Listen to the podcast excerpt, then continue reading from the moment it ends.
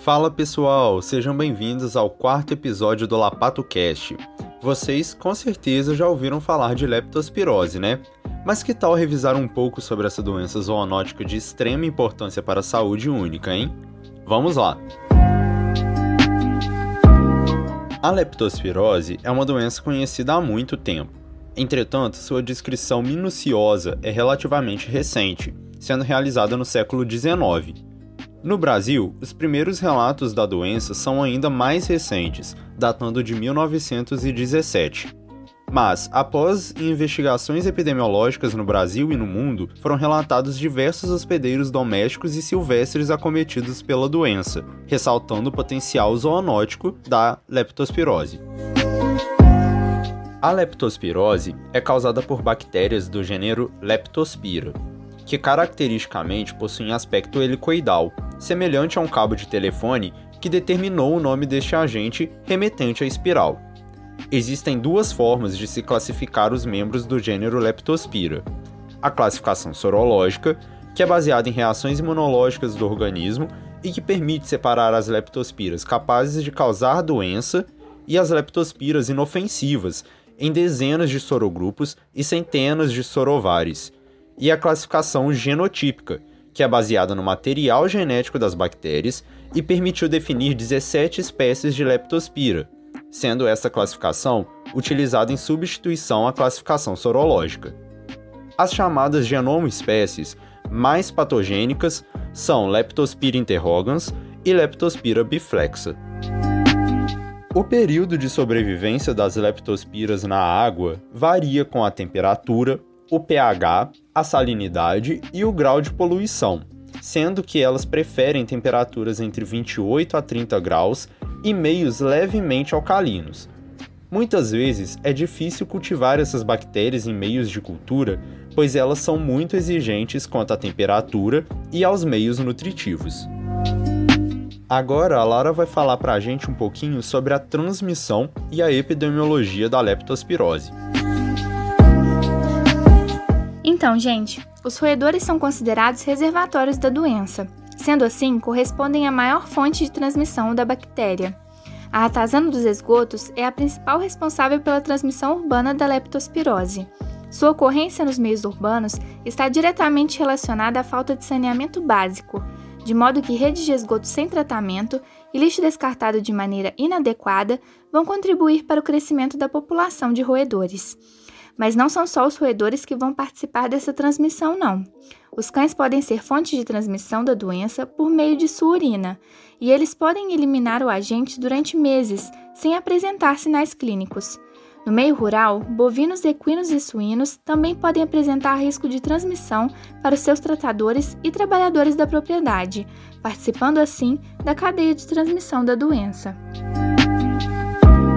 Já sabemos que estes animais são fonte de infecção pela eliminação da bactéria pela urina. Mas como se dá essa transmissão? A leptospira vai penetrar o organismo do hospedeiro por meio da pele íntegra, lesada ou pelas mucosas. Essa entrada pela pele é ainda mais facilitada quando os poros se encontram dilatados, bem comum em casos de pessoas que sofrem com ocorrência de enchentes. Então, a transmissão da leptospirose vai envolver a ligação entre o hospedeiro, fontes de infecção, que nesse caso são os animais portadores, e o ambiente. O ambiente vai atuar como potencializador da ocorrência de transmissão. Mas como?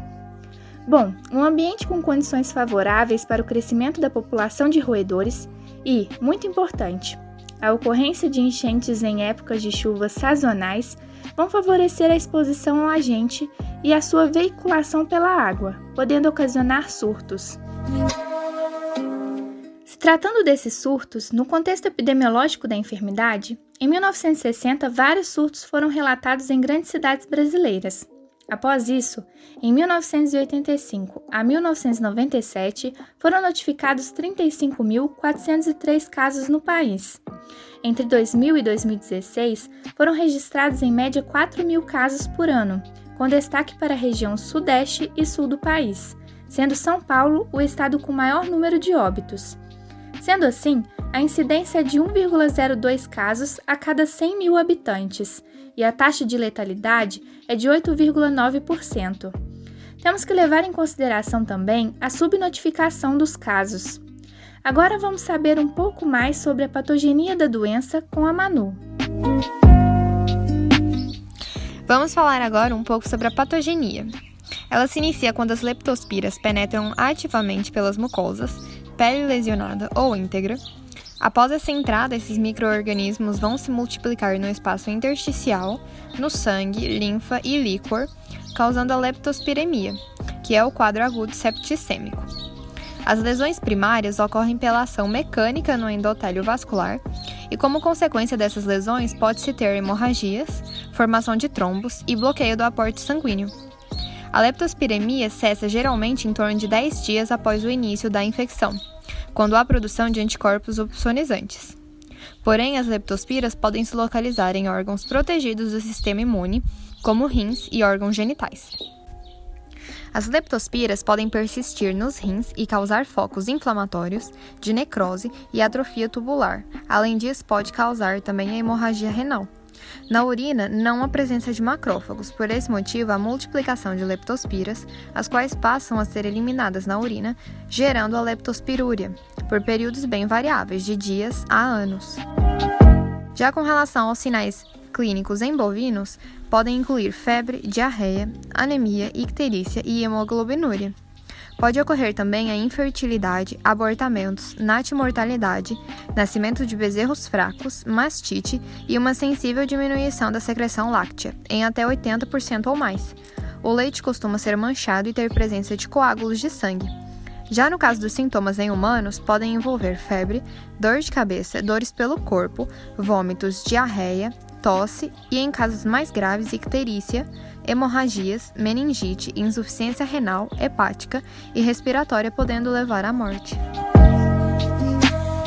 Agora que vocês já sabem como a leptospirose infecta e age no organismo, eu vou explicar para vocês como é feito o diagnóstico. Atualmente, as principais formas de identificar a leptospirose são os testes sorológicos, que detectam no sangue do paciente a presença de anticorpos contra as espécies de leptospira. E a outra opção é na cultura de material coletado em condições ideais que permitam identificar a proliferação da bactéria. O principal problema dessas técnicas é a demora nos resultados, onde o exame sorológico só consegue identificar a infecção uma semana após o início dos sintomas da doença enquanto que a cultura das bactérias pode levar até dois meses. O diagnóstico precoce poderia melhorar a capacidade de tratamento e até, em alguns casos, evitar a morte do paciente. Existe uma terceira opção, que é o PCR. Ele utiliza o DNA e já é utilizado para diagnosticar outras infecções também.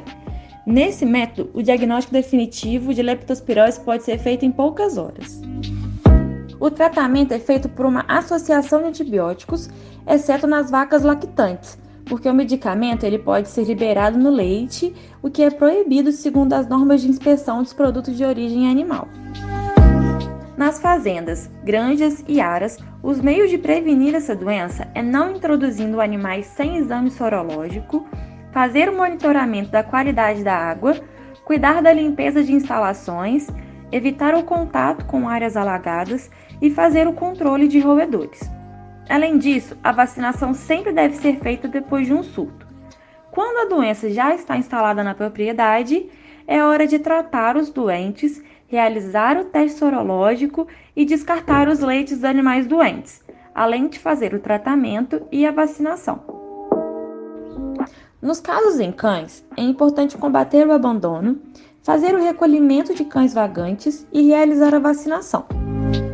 Quando o animal já está doente, é necessário tratar e realizar os protocolos de biosseguridade na clínica, além de notificar as autoridades sanitárias, realizar a investigação epidemiológica e fazer a vacinação. Nas clínicas com animais infectados, é obrigatório colocar aviso na gaiola ou no canil e minimizar o deslocamento do animal pelo hospital.